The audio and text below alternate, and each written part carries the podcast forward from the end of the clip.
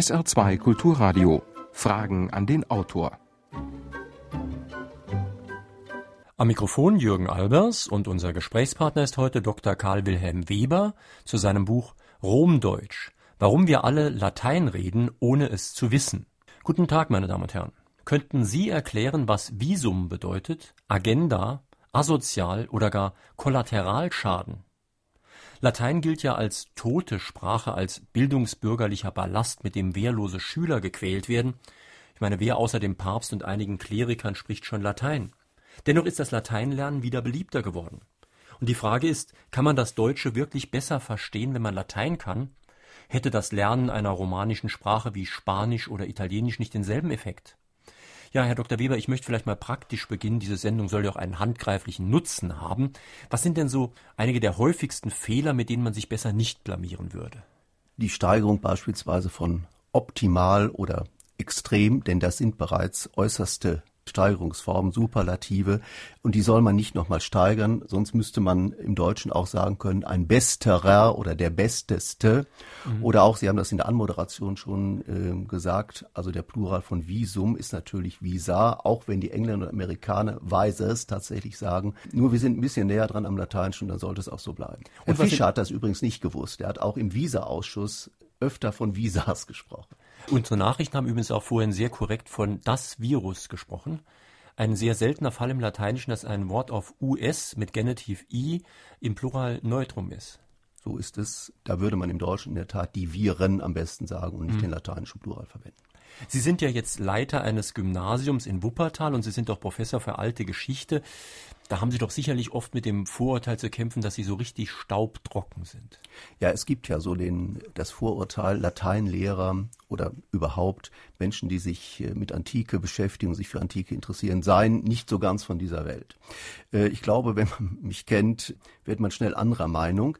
Aber tatsächlich müssen wir, äh, wir haben also Latein als erste Fremdsprache gemeinsam mit Englisch an unserer Schule, schon die Kinder, die Zehnjährigen davon überzeugen, dass Latein auch Freude machen kann, dass sie was etwas davon abbringen können. Wir machen so einen Schnupperunterricht und da wird dann auch eigentlich sehr deutlich schon in meinem Unterricht, dass ich der Meinung bin, eine Stunde Latein, in der nicht gelacht wird, ist eine verlorene Stunde. Und das kann man sogar lateinisch begründen in gewisser Weise. Humor ist ein lateinisches Wort, Gaudi, Jux, Spaß, das sind alles lateinische Wörter. Als Autor haben Sie ja Bücher auch geschrieben zum Humor in der Antike oder zum Umweltverhalten im Altertum, zum Flirten und zum Luxus. Die Frage ist natürlich, wie kann man das schaffen, eine Brücke über so viele Jahrtausende zu schaffen? Ich denke, man muss das machen, denn Antike, Beschäftigung mit Antike ist kein Selbstläufer und wir müssen die Antike zu den Menschen bringen und Antike vor allen Dingen nicht auf so einem hohen Sockel, marmornen Sockel stehen lassen, wo sie Sterilität verströmt und äh, Desinteresse. Wenn ich ganz weit antworten sollte, würde ich sagen, viel, viel Antike steckt in uns drin. Mhm. Wir sind noch ein Stück Antike und die Beschäftigung mit Antike ist auch ein Stück Beschäftigung mit uns selbst. Und deswegen ist das durchaus legitim, denke ich, über so etwas wie Humor und Flirten in der Antike oder Umwelt oder Luxus oder auch das Nachtleben zu schreiben. Man merkt, wie es Parallelen gibt, man merkt aber auch, wie es Unterschiede gibt. Und das ist das gerade Spannende daran. Mhm. Jemand hat mal gesagt, die Antike sei das uns nächste Fremde es ist zwar fremd, aber es ist uns nah und es sagt mehr über uns, als wenn wir uns etwa mit japanischer Kultur oder mit der Eskimo-Kultur beschäftigen. Ich will nichts gegen so eine Beschäftigung sagen, nur die Antike steckt sozusagen in uns drin. Meine Damen und Herren, wenn Sie sich mit Fragen an den Autor an dieser heutigen Sendung beteiligen möchten, können Sie wie immer hier anrufen, die Vorwahl von Saarbrücken 0681, dann die Nummer unseres Studios 602 3456 Sollten Sie nicht durchkommen, können Sie mir eine E-Mail in die Sendung schicken, Fragen an den Autor mit Bindestrichen zwischen den Wörtern at sr-online.de. Hier ist schon die erste Frage telefonisch eingegangen. Sollten wir unseren Kindern in der Schule nicht mehr Französisch, Italienisch, Spanisch vermitteln und sollten Dateien nur noch eine untergeordnete Rolle spielen? Wenn die Frage mich geht, gleich die Antwort. Das Gegenteil ist der Fall. Ich stimme Ihnen zu, dass wir mehr romanische Fremdsprachen vermitteln sollten. Ich stimme Ihnen nicht zu, dass das auf Kosten des Lateinischen gehen sollte, denn das Lateinische ist die Grundlage und Beschäftigung mit dem Lateinischen ist sozusagen eine Investition in Grundlagen. Von dieser Grundlage, von dieser Mutter der Sprachen aus führt ein viel leichterer äh, Weg zu den romanischen Töchtern des Lateinischen. Also ich glaube nicht, dass sich die Frage des Entweder-Oder stellt, und man muss vielleicht auch mal Statistiken zur Hand nehmen, die übrigens zeigen, dass diejenigen Schülerinnen und Schüler, die Latein lernen, im Schnitt mehr moderne Fremdsprachen lernen als diejenigen, die Latein nicht haben. Es stimmt also nicht das allgemeine Vorurteil und von interessierter Seite oft wiederholte Vorurteil, dass Latein sozusagen dem trilingualen Europäer, dem dreisprachigen Europäer im Wege stehen. Das genaue Gegenteil ist der Fall. Und mhm. dies lässt sich statistisch erweisen. Vielleicht noch eine ganz praktische Frage, mit der man immer wieder zu tun hat. Wie spricht man das Ganze aus? Ein Hörer aus Neunkirchen hat schon vor der Sendung per E-Mail gefragt, was wissen wir eigentlich über die Aussprache der alten Römer? Soll ich also jetzt Cicero sagen oder Cicero? Was würden Sie empfehlen? Das kommt sehr darauf an, was das für ein Text ist, aus welcher Zeit der Text stammt, in dem Cicero oder Cicero steht. Wir wissen über die Aussprache, also dessen, was besonders äh, fragwürdig scheint, eine ganze Menge. Zu Ciceros eigener Zeit ist mit Sicherheit Kikero gesagt worden, denn es gibt griechische Quellen aus der Zeit und die überschreiben das mit K, mit Kappa im Griechischen. Sie hätten auch die Möglichkeit gehabt, das mit Säter zu umschreiben. Und insofern ist es klar, dass es damals Kikoro ausgesprochen wird. Heißt übrigens die Kichererbse. Die Kichererbse heißt es. Und in späterer Zeit, etwa im vierten Jahrhundert, im fünften Jahrhundert, da ändert sich die Aussprache. Auch das können wir durch zeitgenössische griechische Parallelüberlieferung feststellen. Oder, das ist noch spannender, etwa an äh, deutschen Lehnwörtern.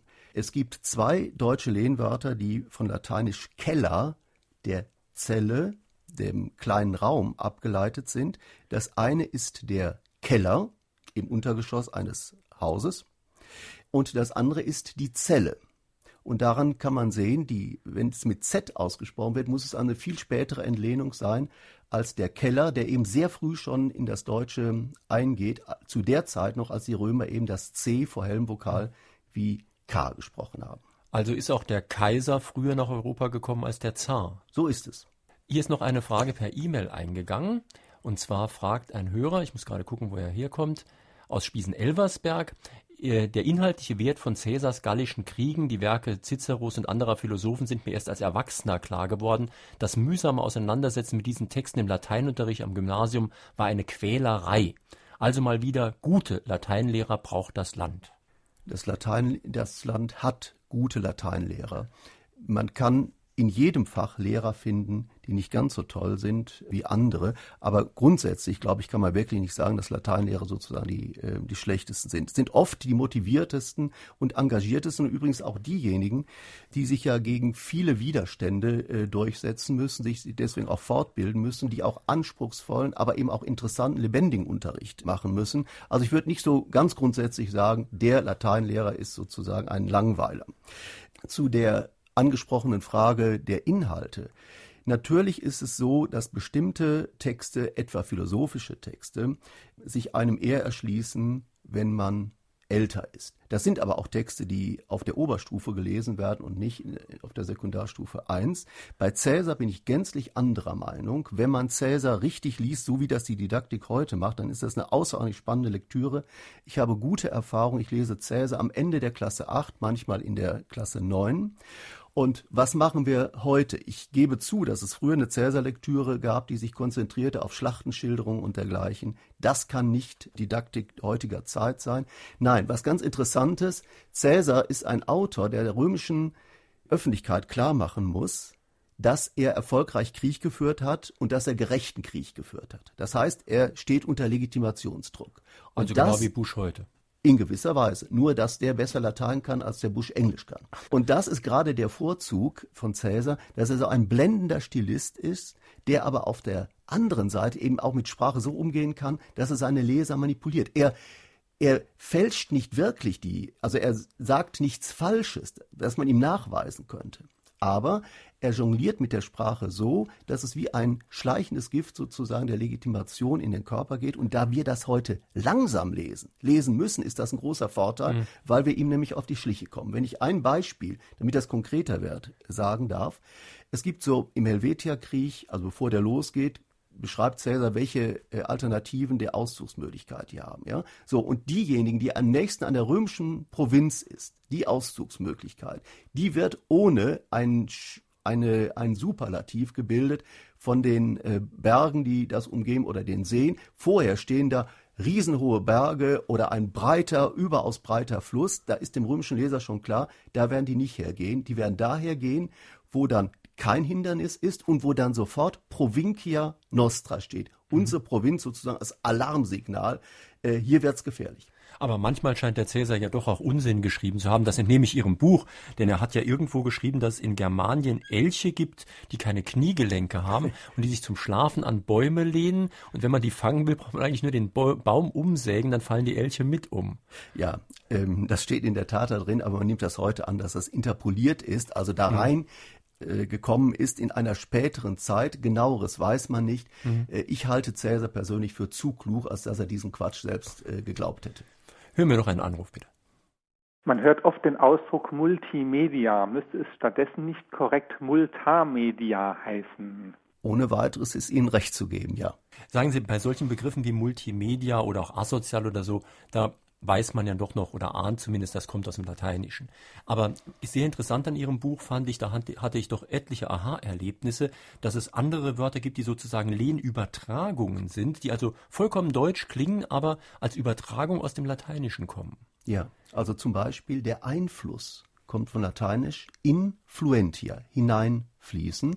Und so gibt es eine ganze Reihe von äh, Lehnübertragungen, denen man das überhaupt nicht mehr einsieht, ansieht, dass sie eben dem Lateinischen ihren Ursprung verdanken. Bis zum Hühnerauge habe ich gelesen. Bis in der Tat, bis zum Hühnerauge. Auch das ähm, geht auf einen lateinischen Begriff zurück. Wie ist das eigentlich mit den Wochentagen? Die sind ja in Ihrem Buch auch abgehandelt. Mhm. Das sind in der Tat auch Lehnübertragungen. Das sind ja Götternamen bei den Römern, wie sie im, äh, in den romanischen Sprachen also noch sehr gut zu erhalten ist. Also Venerdi etwa oder Vendredi im Französischen ist der Tag der Venus. Und diese Venus wird dann von den Germanen gleichgesetzt mit der germanischen Göttin Freya. Und sie sagen eben dazu der Freitag, der Tag der Freier. Und Hat so also nichts mit frei zu tun im Sinne von Freizeit, ne? Nee, das ist auch eine etwas spätere Entwicklung. Und noch sind wir ja nicht so weit, dass der Freitag tatsächlich frei wäre. Oder der Donnerstag geht auf den germanischen Gott Tonar äh, zurück und der wird gleichgesetzt dem römischen Gott Jupiter. Also Jeudi oder Giovedì im Italienischen ist natürlich äh, Jupiter, der Tag des Jupiters. Wo das Deutsche übrigens was Heidnisches an Spuren hat, ist der Sonntag. Der hieß eben in der Antike lange Zeit Dies Solis, Tag der Sonne.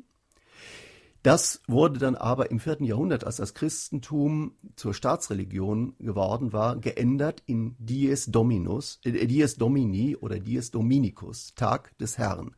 Das macht ja das spanische äh, Domingo und ähm, Italienisch auch. das italienische ahmen das nach oder übernehmen das. Da hat sich das Deutsche aus Gründen, äh, die man, glaube ich, nicht kennt, gesperrt und ist sozusagen beim heidnischen Sonntag geblieben. Ausgerechnet der Sonntag heidnisch. Hören wir doch einen Anruf, bitte. Es klang in der Anmoderation ja schon an. In letzter Zeit hat bei den Schülern des Gymnasiums das Interesse an alten Sprachen, insbesondere der lateinischen, wieder deutlich zugenommen. Wie ist das zu erklären? Und ist das Lateinische eigentlich präziser im Ausdruck als das Englische? Sind zwei Fragen. Ich fange mal mit der umfassenderen an. Warum, woher kommt die zunehmende Beliebtheit des Lateinischen, die sich tatsächlich in höheren Schülerzahlen niederschlägt? Ich denke schon, dass die, also das weiß man nicht genau, es gibt da keine Untersuchung dazu, aber es gibt Tendenzen und es gibt natürlich Gespräche mit Eltern vor allen Dingen und Schülern, die einen dann zu folgenden Überlegungen äh, kommen lassen. Die PISA-Ergebnisse haben schon auf manche Eltern Wirkung gezeitigt. Das heißt, äh, man hat schon überlegt, sollte nicht wieder ein bisschen mehr Solidität in die Schule kommen. Behaupte nicht, dass andere Fächer unsolide sind. Man kann sie solide und unsolide unterrichten. Ich glaube schon, dass manches Fach vielleicht etwas unsolide in der Vergangenheit unterrichtet worden ist. Das Fach Latein ist davon ausgenommen. Dem hat man immer auch die Gegner des Lateinischen zugebildet. Was Solides wird da schon äh, vermittelt.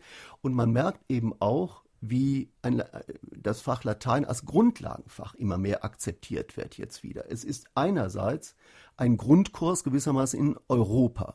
Literatur, Kunst, Philosophie, Geschichte. Latein ist Europa.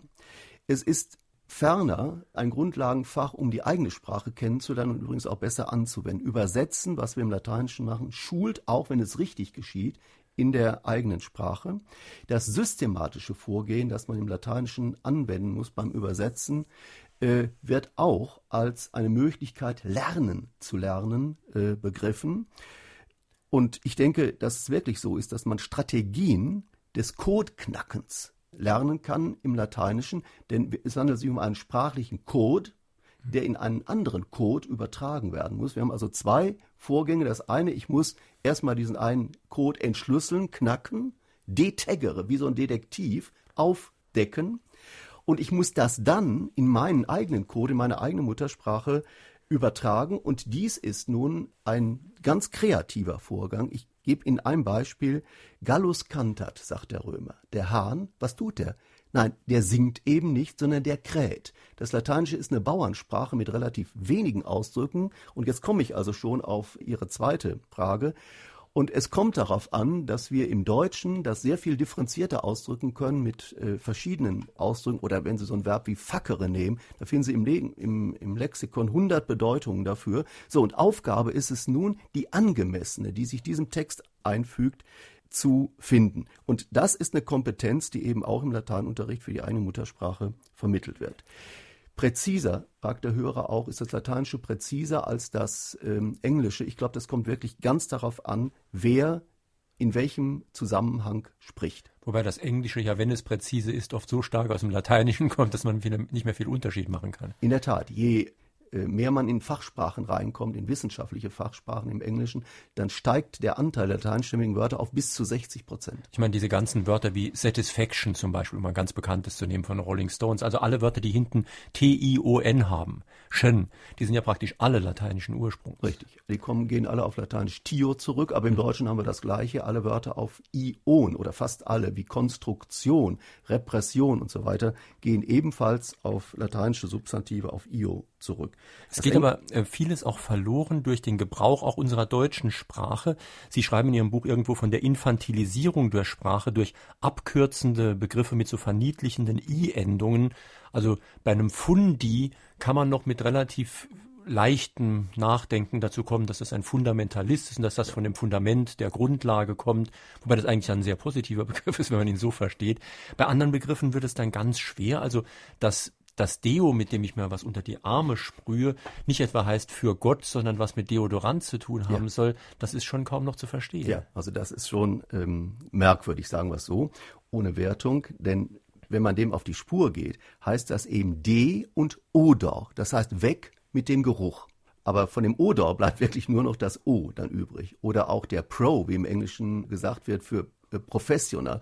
Da fehlt eigentlich das Entscheidende, nämlich das Fiteri, Fateri, dass sich jemand zu etwas bekennt, pro, für etwas sozusagen stehen. Da ist also ähm, das deutsche Profi immerhin noch ein gutes Stück besser. Naja, nicht doll, aber gut. Etwas besser. Die zweite Silbe kommt noch vor. Schlechten mhm. ist auch das Schlechte dann immer noch ähm, ein bisschen besser. Oder auch, wenn wir Navi sagen, gut, das, äh, ich will nicht als, als Erbsenzähler hier äh, erscheinen, aber es ist eben doch äh, merkwürdig. Navi geht auf Navigation äh, zurück und das kommt von lateinisch navem agere, ein Schiff führen. Und wenn das nun zu Navi verkürzt wird, dann bleibt nicht viel von dem ursprünglichen. Natürlich kann man sagen, dieses Wort ist jedermann verständlich und warum äh, muss man das äh, anders aussprechen, wo es dann so lang ist? Klar, aber damit verschüttet man gewissermaßen die, äh, die Wurzeln, von denen dieses Wort kommt. Fragen an den Autor Dr. Karl Wilhelm Weber zu seinem Buch Romdeutsch. Es ist so, Ich sehe immer so eine Wissenssendung und da zeigen sie immer, dass die Wörter entweder aus dem Altgriechischen oder aus dem Latein kommen. Und da würde ich gerne wissen, was denn mehr in der deutschen Sprache drin steckt, das Altgriechische oder mehr das Lateinische. Sicherlich das Lateinische, weil das auch die Sprache der Wissenschaft bis ins 18. Jahrhundert gewesen ist und weil auch vieles aus den romanischen Sprachen, das aufs Lateinische zurückgeht, dann in die in das Deutsche eingeflossen ist, viel mehr als aus dem Griechischen, wobei man, du hast insofern recht, äh, man aber eben auch sagen muss, viele viele Wörter im Deutschen sind auch griechischen Ursprungs, aber der Auto. Wortanteil, bitte? Das Auto, das Auto beispielsweise. Oder wenn man das Automobil sagt, dann hat man also so ein Bastard, einen sprachlichen Bastard. Autos heißt selbst und mobil, mobilis, beweglich, also dass sich gewissermaßen selbst äh, bewegt. Eine ganz klare Antwort auf die Frage, also der Anteil der Latein, lateinstimmigen Wörter im Deutschen ist wesentlich höher, was nicht heißt, dass der Anteil der griechischstämmigen gering wäre. Ist das Wort Schickeria auch ein lateinisches Wort und was muss man sich darunter vorstellen?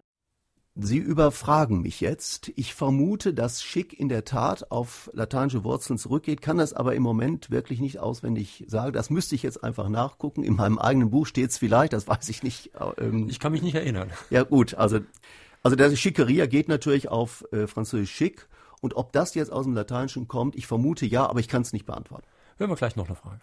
Für Ärzte ist Latein Pflicht. Ist das vielleicht wegen des internationalen Verstehens so? Oder ist Latein die älteste Sprache? Und warum spricht kein Volk mehr als Muttersprache Latein? Dann wäre das doch viel einfacher. Da gebe ich Ihnen recht, aber selbst wenn die Revolution passierte und der Zölibat würde aufgehoben im Vatikan, kriegten wir trotzdem keine, weil ja im Vatikan noch Amtssprache Latein ist, kriegten wir trotzdem keine neuen Native Speakers mehr im Lateinischen. Also Lateinisch ist insofern beendet und meinetwegen auch tot, weil es sich nicht weiterentwickelt. Es gibt also keine Muttersprachler mehr äh, für das Lateinische. Äh, Sie müssen mir noch mal weiterhelfen. Der erste Teil der Frage. Moment, das weiß ich jetzt auch nicht mehr.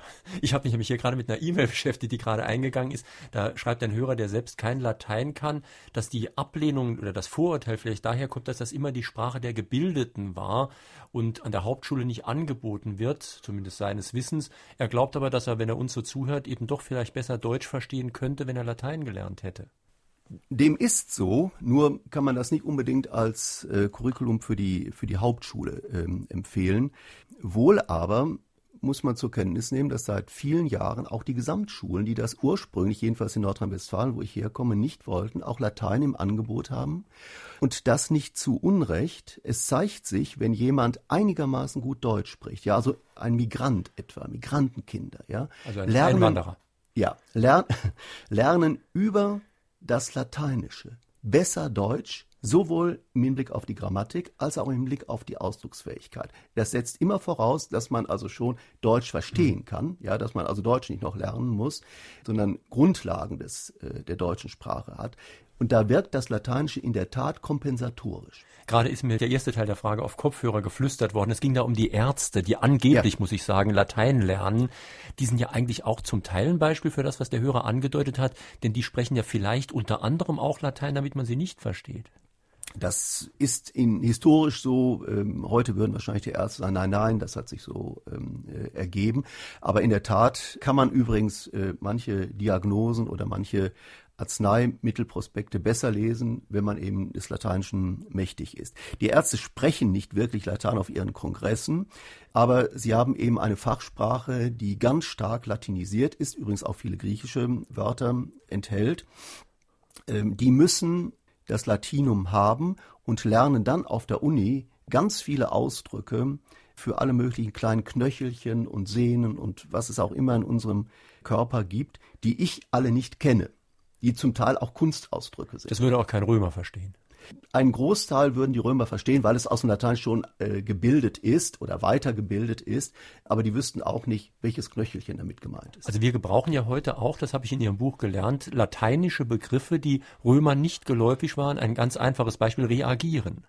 Ja, das ist dann später gebildet worden, weil sich das Lateinische auch wunderbar für solche äh, Baukasten Modelle der Sprachentwicklung anbietet. Also re, die Vorsilbe re, zurück, agere, tun, handeln und von daher kommt zurückhandeln, eben reagieren. Und zu unterschiedlichen Zeiten hat man, also ich glaube, das Reagieren kommt im 15., 16. Jahrhundert erst auf, hat man eben unter Rekurs auf das Lateinische, Rekurs, zurücklaufen auf. zum Lateinischen, solche Wörter gebildet, wie das übrigens auch heute noch der Fall ist. Der Computer, das ist ja nur auch noch nicht so ein ganz altes Wort, ja, kommt von Lateinisch computare, zusammenrechnen. Oder ganz komplizierte Geschichte, die man jetzt nicht in so einer Sendung erläutern kann, sowas muss man äh, lesen. Die Bits und Bytes gehen ebenfalls auf lateinische Begriffe, nämlich binarius digitus zurück.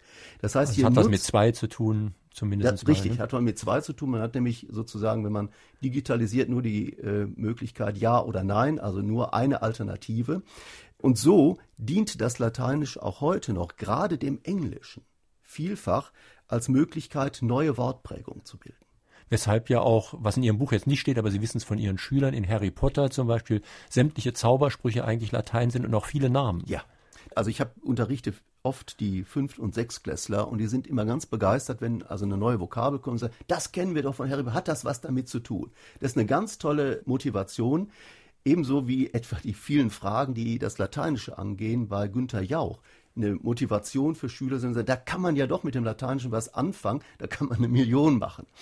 Und eine der lustigsten Szenen in einem Film, mit dem sie ihr Buch beginnen, Das Leben des Brian äh, von Monty Python, das beginnt, das ist ja auch eine wunderbare Szene, wo so einer an die Wand schreiben will, Römer geht heim, also wie Ami go home. Und dann kommt also der Centurio, glaube ich, mit dem Schwert und sagt, Moment, du hast das falsch geschrieben und bringt ihm richtiges Latein bei.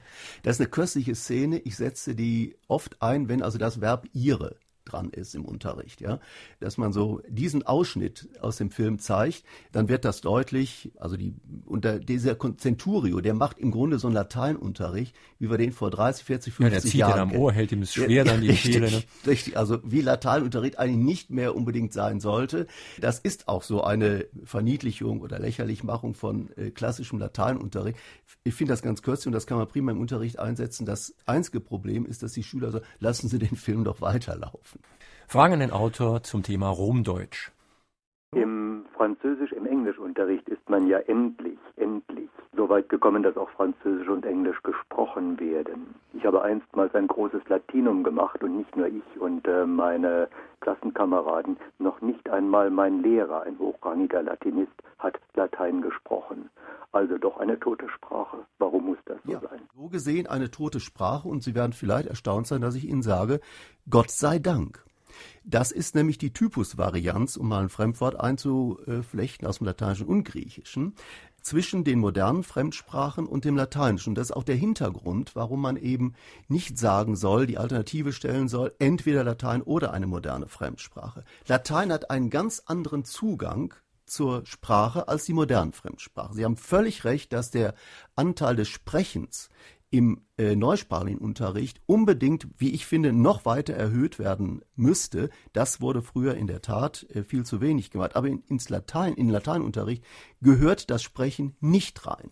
Denn was, mit wem sollen wir uns unterhalten? Worüber sollen wir uns da auf Lateinisch unterhalten? Und stellen Sie sich vor, welche Energie müsste dann in das Sprechen und Hörverstehen von Latein äh, hineingesteckt werden, ohne dass ich in der realen Welt einen Gesprächspartner äh, dafür hätte. Nein, wir benutzen diese, Ener diese gewonnenen Energien dadurch, dass wir uns mit Sprache als System etwas mehr beschäftigen, dass wir gucken, wie ist Sprache aufgebaut, dass wir Sprache um das Tote jetzt mal vielleicht etwas äh, aufzunehmen, dass wir Sprache gewissermaßen sezieren können. Das ist eine Aufgabe von Lateinunterricht. Was ist ein Adverb? Was ist ein Partizip? Darüber haben wir, darüber zu sprechen, haben wir im Lateinunterricht viel mehr Zeit als die Kollegen in den neusprachlichen Fächern und wir helfen sowohl dem Deutschunterricht als auch dem Fremdsprachenunterricht, wenn wir auf diese Weise Begrifflichkeiten bei den Schülern ausbilden, die eben in den anderen Sprachen auch nötig sind. Und wenn ich das mal so modisch sagen darf, da ist das Lateinische gewissermaßen Service Provider für die anderen sprachlichen Fächer. Sie werden übrigens hier unterstützt mit einer E-Mail von der Universität des Saarlandes. Der Hörer meint, ihm fällt es auch auf, er ist Naturwissenschaftler, dass Leute, die vom alt- oder neusprachlichen Gymnasium kommen, dann später deutlich weniger Probleme haben und komplexe Konzepte leichter analysieren können. Das nur mal als kleinen zustimmenden Kommentar. Und mir ist auch noch aufgefallen, weil Sie gerade gesagt haben, man lernt eine Sprache so ein bisschen auseinanderzunehmen. Wir haben im Deutschen ja kaum noch richtige Fälle außer dem Deppen-Apostroph bei dem Genitiv an den Imbissbuden. Und im Lateinischen lernt man ja nochmal diese Fälle wirklich ein bisschen ernst zu nehmen und man lernt dann auch, sie möglichst richtig anzuwenden. Es gibt ja immer wieder den Fall, dass jemand per annum oder pro anno durcheinander wirbelt bei irgendwelchen Bilanzen oder so. Oder ich habe in dieser Sendung auch schon mehrere Autoren gehabt, wo ich dann nicht so richtig wusste, wie ich mich verhalten sollte, wenn die immer wieder gesagt haben, im Jahre 30 vor Christi und ich dann dachte, soll ich ihn jetzt korrigieren oder soll ich lieber nichts sagen? Was machen Sie in so Fällen?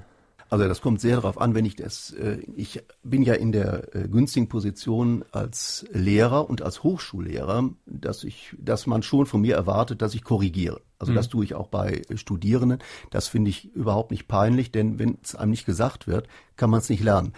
Aber im normalen Umgang, also etwa hier in so einer Sendung, da täte ich mich doch schwer, dem Gesprächspartner das so platt auf den Kopf zuzusagen.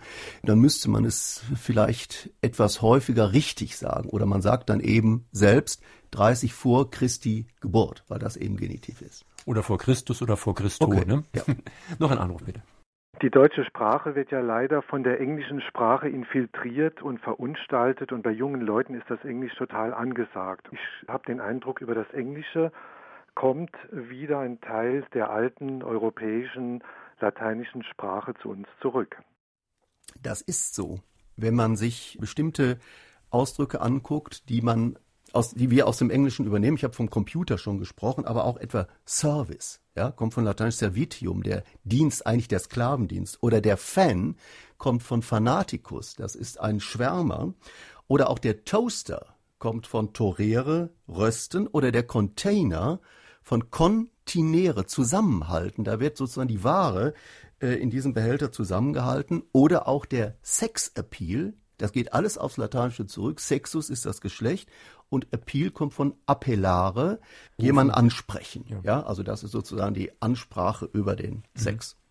Der Autor hat vorhin erwähnt, dass keine Lateinstunde ohne Lachen über die Bühne geht in seiner Schule. Mich würde interessieren, auf welche Weise er das erreicht und äh, hätte gerne mal so ein, zwei, drei Beispiele von ihm dazu genannt. Das würde mich sehr interessieren, weil ich eigentlich das sehr begrüße. Ich habe das nicht auf meine ganze Schule bezogen. Das wäre schön, aber ich sitze ja nun nicht in allen Stunden drin als Schulleiter. Ich habe das auf mich bezogen. Ich glaube allerdings auch, dass meine Kolleginnen und Kollegen in ähnlicher Weise denken wie ich. Es gibt wirklich ganz unterschiedliche Möglichkeiten und mir fällt jetzt aus dem Stegreif, weil mir das so selbstverständlich ist, wirklich nichts ein, denn dann müsste man das trainieren, dann müsste man das vorbereiten. Es ergibt sich wirklich aus der Situation, ich möchte damit eigentlich nur deutlich machen, dass Lateinische sich nicht unterscheidet in der Vermittlung von anderen Sprachen. Also ich würde auch sagen, eine Mathematikstunde und eine Deutschstunde, eine Geschichtsstunde, in der nicht mindestens einmal gelacht wird oder etwas Humorvolles gesagt wird, ist auch eine verlorene Stunde. Ich würde da keinen Alleinvertretungsanspruch für das Lateinische ableiten. Nur Latein, das ging ja zu Anfang unserer Sendung auf die Frage zurück, was hat das eigentlich für ein Image? Ja, äh, nur Latein sollte eben nicht dieses Trockene und dieses Langweilige und wir sind immer nur ganz ernst und wir müssen uns konzentrieren. Wir müssen uns sowieso genug im Lateinischen konzentrieren. Das ist auch eine wichtige Aufgabe von Lateinunterricht. Aber da müssen wir eben auch Möglichkeiten haben, uns auch mal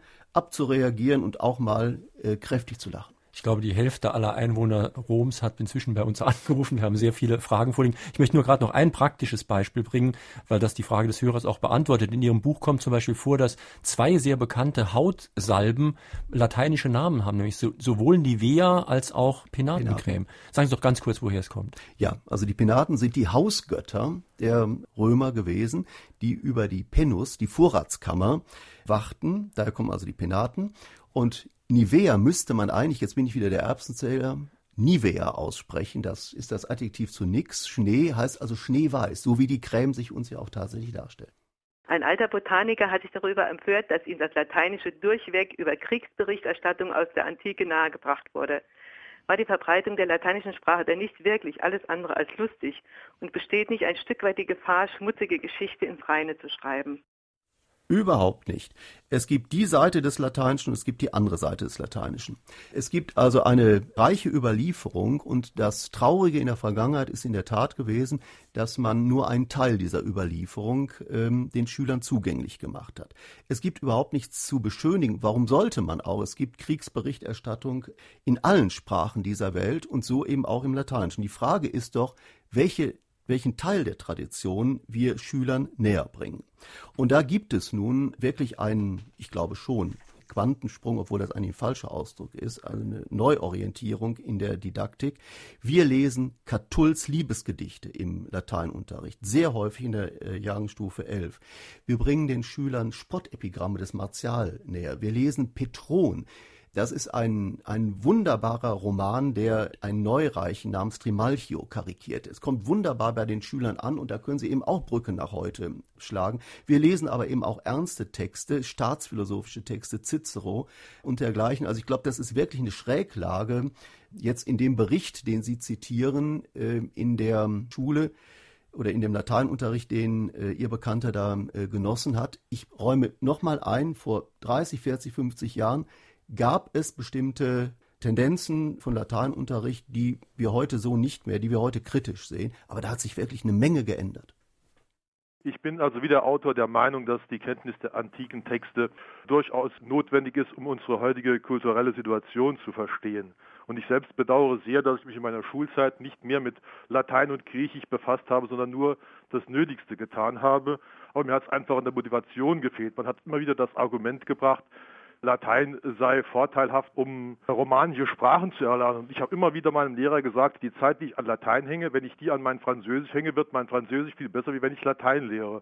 Und heute hört man immer noch dieses unsinnige Argument, Lateinkenntnisse würden das Lernen romanischer Sprachen erleichtern. Damit sollte man endlich aufhören und sollte versuchen, vernünftige Gründe anzuführen, um Latein wieder in den Schulen modern zu machen. Ich stimme Ihnen nur zum Teil zu, denn ich glaube wirklich, dass Latein schon als Grundlage, als Mutter sozusagen der romanischen Tochtersprachen sehr hilfreich ist, sowohl im Vokabular als auch im Hinblick auf bestimmte grammatische Phänomene und es erleichtert dann romanische Fremdsprachen zu lernen. Also da bin ich mit Ihnen uneins. Man darf nur dieses Argument nicht als das Entscheidende äh, herausstellen. Das geschieht aber deswegen von vielen Kolleginnen und Kollegen, weil die sozusagen von den Nachfragern, den Eltern und von den Schülern an die Wand gedrückt werden und fragen, was kann man mit Latein denn überhaupt anfangen? Ja, was gibt mir das ganz konkret? Und das ist das, die Schwierigkeit eines solchen Grundlagenfaches wie Latein, die Nützlichkeit, die unmittelbare Anwendbarkeit dann klar zu machen. Dann kommt man auf so ein Argument oder dann sagt man eben auch, gut, ich habe ja jetzt selbst dieses Buch über Romdeutsch geschrieben. Du kannst dir Fremdwörter auf diese Weise besser erklären, obwohl ich es wirklich auch für einen großen Vorteil halte, hinter die Kulissen von Ausdrücken mal schauen zu können, nicht nur sie verwenden zu können, sondern sie auch erklären zu können, wo die eigentlich herkommen. Aber dies sind in der Tat vordergründige Argumente, die nur im Zusammenhang mit anderen Argumenten für das Lateinische, die ich vorhin schon mal versucht habe aufzuführen, gelten können. Hält es der Autor heute noch für richtig, dass man ganze Passagen wegen mir aus dem Cäsar hat auswendig lernen müssen, um damit Klang der Sprache und auch Inhalt besser zu verinnerlichen? Der Autor hält es nicht für richtig, weil er fürchtet, dass dieses Ziel nicht wirklich erreicht wird. Wir erleben das immer wieder. Also das verstehende Lesen gewissermaßen von Schülern ist etwas ganz, ganz Schwieriges im modernen Fremdsprachenunterricht wird ja das verstehende Lesen angewendet. Die Schüler lesen einen ihnen unbekannten Text und der Lehrer kann daraus unter Umständen erschließen, ob sie ihn auch wirklich begriffen haben. Äh, Im Lateinischen ist das viel, viel schwieriger und ich fürchte, dass durch dieses Verfahren zu viel Energien einfach absorbiert werden, die man anderswo deutlich besser einsetzen könnte. Ich habe nichts gegen Auswendiglernen, aber ich habe was gegen Auswendiglernen um des Auswendiglernens willen und wenn das in Paukerei gewissermaßen abgleitet. Inzwischen sind so viele Mails und Anrufe hier eingegangen, dass ich ansonsten gar nichts mehr sagen werde. Hier zum Beispiel eine Mail aus Saarbrücken. Der Hörer fragt, wie man die Reihenfolge der Sprachen machen soll. In einigen Bundesländern wird Latein parallel zu Englisch ab Klassenstufe 5 unterrichtet. Welche Erfahrungen haben Sie da gemacht? Das ist, wäre mein äh, Modell. Ich habe ja auch Leiter eine Schule, die ähm, ein solches Modell hat. Wir fangen also in Klasse 5 mit 5 Stunden Latein an, plus drei Stunden Englisch, ebenso in Klasse 6, 5 plus 3. Und dann geht das auf 4 und 4 und 4 und 4 in Klassen 7 und 8. Es gibt, glaube ich, einen guten Grund dafür, warum Latein unten sein sollte. Latein ist das Fundament. Wir haben da jetzt schon in dieser Sendung einiges dazu gesagt. Und ein Fundament steht gewöhnlich unten. Äh, ich habe auch hervorragende Erfahrungen damit gemacht, dass man eben Fünft- und Sechstklässler wunderbar motivieren kann. Sie, die glauben gar nicht, wie schön das ist, wenn zum ersten Mal Video vorkommt in einer Lektion und die sagen, Mensch, Video, das kennen wir doch. Ja, und jetzt wissen wir auf einmal, das heißt, ich sehe. Oder wie die Römer einkaufen, was sie für Freizeitbeschäftigungen. Das ist alles ungeheuer spannend, also im positiven Sinne exotisch für die Schüler, die zehn, elf, zwölf Jahre alt sind. Wenn die Schüler, wie das in meisten Fällen ist, erst Latein als zweite Fremdsprache haben, also mit der Klasse 7 beginnen Lateinunterricht, dann kommen sie in die Pubertät und in der Pubertät ähm, wird also auch gerne sehr kritisch gefragt, wozu muss ich das lernen? Und dann sind die Argumente, die wir heute versuchen, ein bisschen zu äh, diskutieren, nicht unbedingt Jugendlichen in der Alter, der Altersstufe auch wirklich äh, begreiflich zu machen. Das heißt also, die Motivation ist viel höher, wenn man Zehnjährige mit Latein beginnen äh, mhm. kann. Ich halte aber übrigens, wenn ich das noch sagen darf, auch eine ganze Menge davon, dass man Latein erst in der Oberstufe wählt. Wenn es also nicht anders geht, dann aber wenigstens noch zwei, drei Jahre Latein in der Oberstufe. Das ermöglicht dann auch die Lektüre von Texten, über die wir vorhin gesprochen haben, mhm. die eben für jüngere Schüler noch zu schwer sind. Hier ist eine ganz interessante kritische Frage aus Freisen per Mail eingegangen, ob nämlich nicht die Eliten sich solche Sprachen wie Latein auch unter den Nagel reißen, verkomplizieren und damit Macht über andere ausüben können. Wer mit der Sprache gut umgehen kann, kriegt den Job, die sprachlich Unbeholfenen gelten auch auf anderen Gebieten grundsätzlich als unfähig. Da ist ja was dran. Ja klar ist da was dran. Und das heißt aber doch im Umkehrschluss, würde ich als Lateiner sagen, möglichst viele sollen Latein lernen, damit das eben äh, nicht passiert. Denn was wir nicht ändern können, ist, dass die Wissenschaftssprache ganz stark latinisiert ist, bereits übrigens auch von neuen Wissenschaften, auch von Wissenschaften, die einen emanzipatorischen Anspruch haben, wie etwa die Soziologie in vielfacher Hinsicht. Soziologen Chinesisch ist im Grunde Soziologen Latein. Ja, also der Hörer, ich würde dem Hörer äh, sehr zustimmen, aber ich ziehe daraus einen ganz anderen Schluss und sage, lasst auch Kinder der Unterschichten, lasst auch Migrantenkinder Latein lernen, damit sie eben die Chance haben, auch sprachlich auf dieses Niveau äh, zu kommen, dass das eben nicht als elitär mehr angesehen wird. Meine Frage an den Autor lautet, warum Latein nur an Gymnasien und nicht an Real- und Hauptschulen unterrichtet wird, weil es doch so eine wichtige Sprache eigentlich für alle Menschen ist.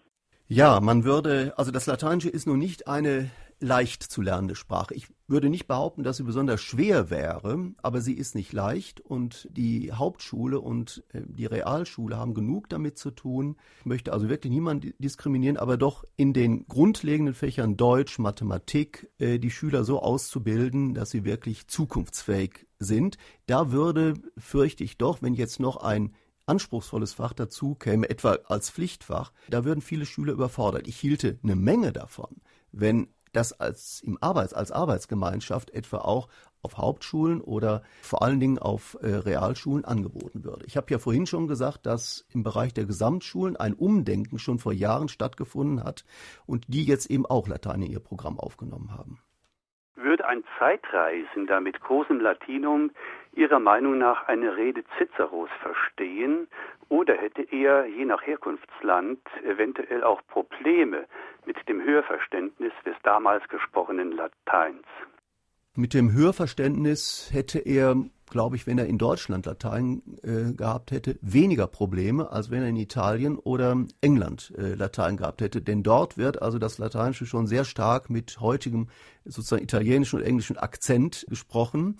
Er hätte wohl mehr äh, Probleme inhaltlich dem zu folgen, weil das ja äh, nicht geübt wird. Hörverstehen ist keine Kategorie im normalen ähm, Lateinunterricht. Ich habe vorhin auch mal versucht darzulegen, dass das auch nicht sein kann.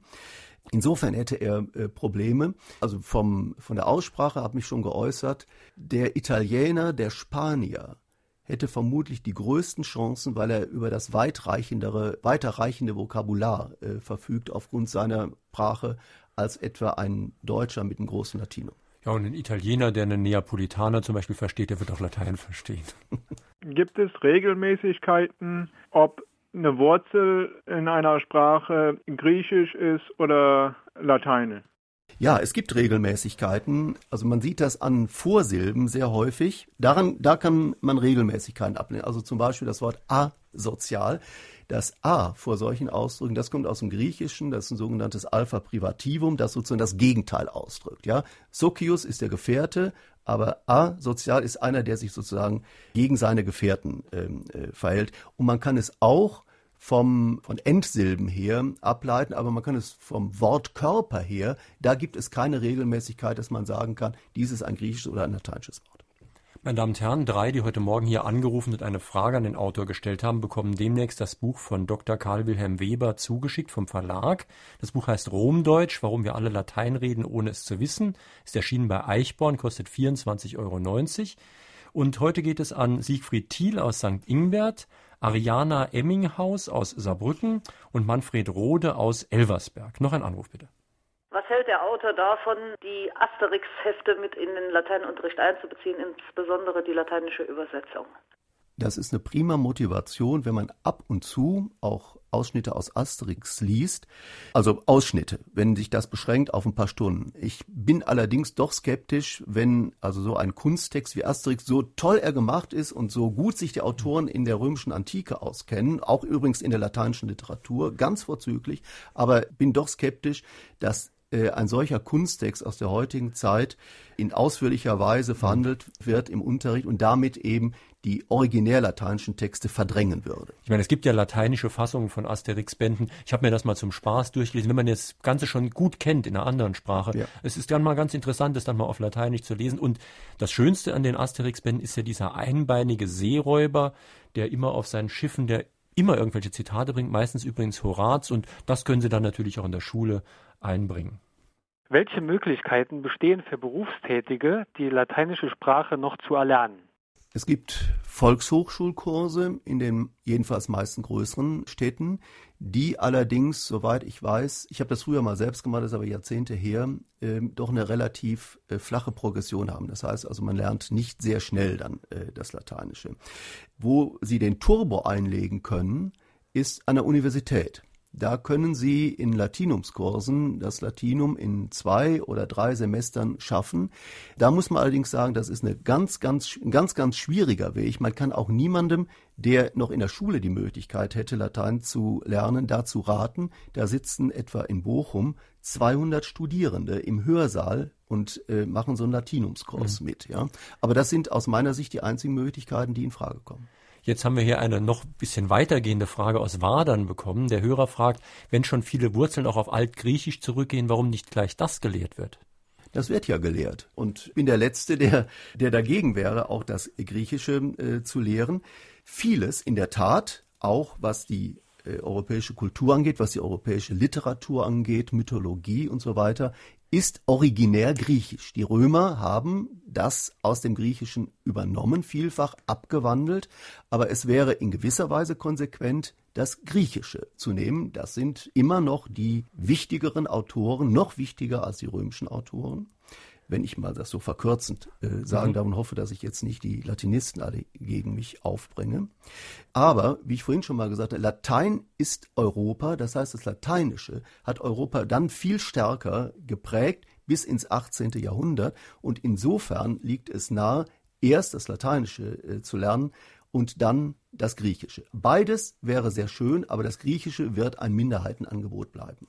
Ich habe mich mit einigem Schamgefühl auch bei einigen Fehlern ertappt bei der Lektüre Ihres Buches. Wir hatten ja jetzt gerade wieder im UN-Sicherheitsrat und so Abstimmungen und da legt ja mal jemand sein Veto ein, zu Deutsch ich verbiete. Aber ich habe jetzt in Ihrem Buch gelernt, das heißt gar nicht Veto, sondern eher Veto. So genau das. wie man auch eher notabenisch sagt und nicht notabene, wie ich immer gesagt habe. Ja. Also ich nerve meine Umgebung inklusive meiner Frau damit, dass ich auch sage, ich gehe einkaufen bei Plus und nicht bei Plus. Also das sind natürlich ähm, Erbsenzählereien. Man weiß das übrigens ganz genau, weil diese Wörter alle in metrisch gebundenen Zusammenhängen vorkommen und die lateinische Metrik. Also Gedichte sozusagen. Ja, in, in Gedichten und mhm. die reimen sich nicht im Lateinischen, sondern das ist eine Abfolge, eine genau festgelegte Abfolge von langen und kurzen Silben und deswegen weiß man das, ja, äh, warum ein E nun kurz ist oder lang ist. Bevor das Römische Reich entstand, wo wurde da Latein gesprochen und in unserer Gegend hier zu dieser Zeit, wie wurde da gesprochen? Ja, hier wurde ein vorgermanischer Dialekt gesprochen und das Römische Reich ist ja also von den Römern aufgebaut worden und die Römer gehörten zu einem Stamm, die Latiner hießen. Und die sprachen Latein. Das ist ein relativ kleiner Stamm, Sie kennen vielleicht noch die, also heute heißt ja die Gegend um Rom auch Lazio. Das ist ungefähr das Gebiet, wo ähm, die Latiner siedelten. Und aus diesem kleinen Latium oder Lazio heute hat sich dann diese Weltsprache Latein im Zusammenschritt mit der Reichsbildung der Römer emporgearbeitet. Latein, Mutter der Sprachen. Wie kann man das mit dem Indogermanisch in Einklang bringen? Und dann, Latein ist Europa. Griechisch ist älter, Keltisch auch. Da möchte ich mal gerne wissen, was der Herr Weber dazu zu sagen hat. Also Latein ist eine indogermanische Sprache, das äh, zu Ihrer ersten Bemerkung, genauso wie das Griechische eine indogermanische Sprache ist. Das Griechische ist etwas älter, früher ausgebildet als das äh, Lateinische, aber ich habe ja versucht deutlich zu machen, dass Latein Europa in ganz anderer Weise beeinflusst hat als das Griechische. Denken Sie doch an die Tochtersprachen des Lateinischen. Ja, wir haben Italien, wir haben 600 Millionen auf der Welt, die romanische Sprachen sprechen. Da sind natürlich auch Südamerika, Mittelamerika äh, mit drin. Aber das hat doch Europa ganz anders geprägt, weil eben auch die lateinische Literatur viel stärker gelesen worden ist als die griechische. Es gibt so ein Bonmot, Gräkersund non leguntur. Es ist griechisch, es wird nicht gelesen. Das bezieht sich auf einen großen Teil der abendländischen Geschichte. Nicht, dass ich das gut fände, aber es ist einfach so und deswegen hat das Lateinische also viel stärker Europa geprägt. Äh, korrigieren Sie mich doch am Schluss noch mal ganz kurz, um noch was Praktisches an den Schluss zu hängen. Wenn ich jetzt sagen würde, wir haben jetzt heute in dieser Sendung viel ausdifferenziert und einiges optimiert. Was sagen Sie dazu? Schrecklich. Also ausdifferenzieren ist eine Doppelung. Diff, die Vorsilbe diff, heißt auseinander. Auseinandertragen und das muss man nicht zweimal tun. Ja, und optimieren hieße auf Deutsch verbessern. Wir haben etwas verbestet. Und besser wäre dann äh, meliorieren? Ja gut, das ist ein, ein äh, Fachbegriff, aber wir, wir können ja sagen, wir haben, es, wir haben das Beste daraus gemacht. Bleiben wir also beim normalen Ja, beim Deutschen auch mal. Meine Damen und Herren, das war heute in Fragen an den Autor Dr. Karl Wilhelm Weber, übrigens mit zwei E geschrieben, falls Sie das Buch bestellen möchten, zu seinem Buch Romdeutsch, Warum wir alle Latein reden, ohne es zu wissen. Dieses Buch ist im Eichborn Verlag erschienen, kostet 24,90 Euro. Hier auf SR2 Kulturradio folgt jetzt gleich das SR2 Konzert. Am kommenden Sonntag haben wir wieder eine Außenveranstaltung von Fragen an den Autor. Da können Sie also nicht anrufen, sondern mir nur in der Woche vorher eine Mail schicken oder natürlich hinkommen. Das würde ich Ihnen sehr empfehlen, denn der Papst kommt nach Bischmisheim. Genauer gesagt, der österreichische Gesundheitspapst Professor Hademar Bankhofer kommt zum Bischmisheimer Dorffest. Er hat ja vor 30 Jahren schon mal den Fragen an den Autor Essen ohne Gift vorgestellt. Damals kannte ihn noch kaum jemand. Inzwischen ist er im Fernsehen und in jeder Illustrierte sehr präsent. Er lebt übrigens in Wien, ähnlich wie er das empfiehlt. Er hat einen Kräutergarten, er hat eine Hausziege und so weiter. Und er wird Ihnen sicher viele gute Tipps geben. Also kommen Sie am kommenden Sonntag zum Bischmisheimer Dorffest mit Professor Hademar Bankhofer. Schönen Tag wünscht Jürgen Albers.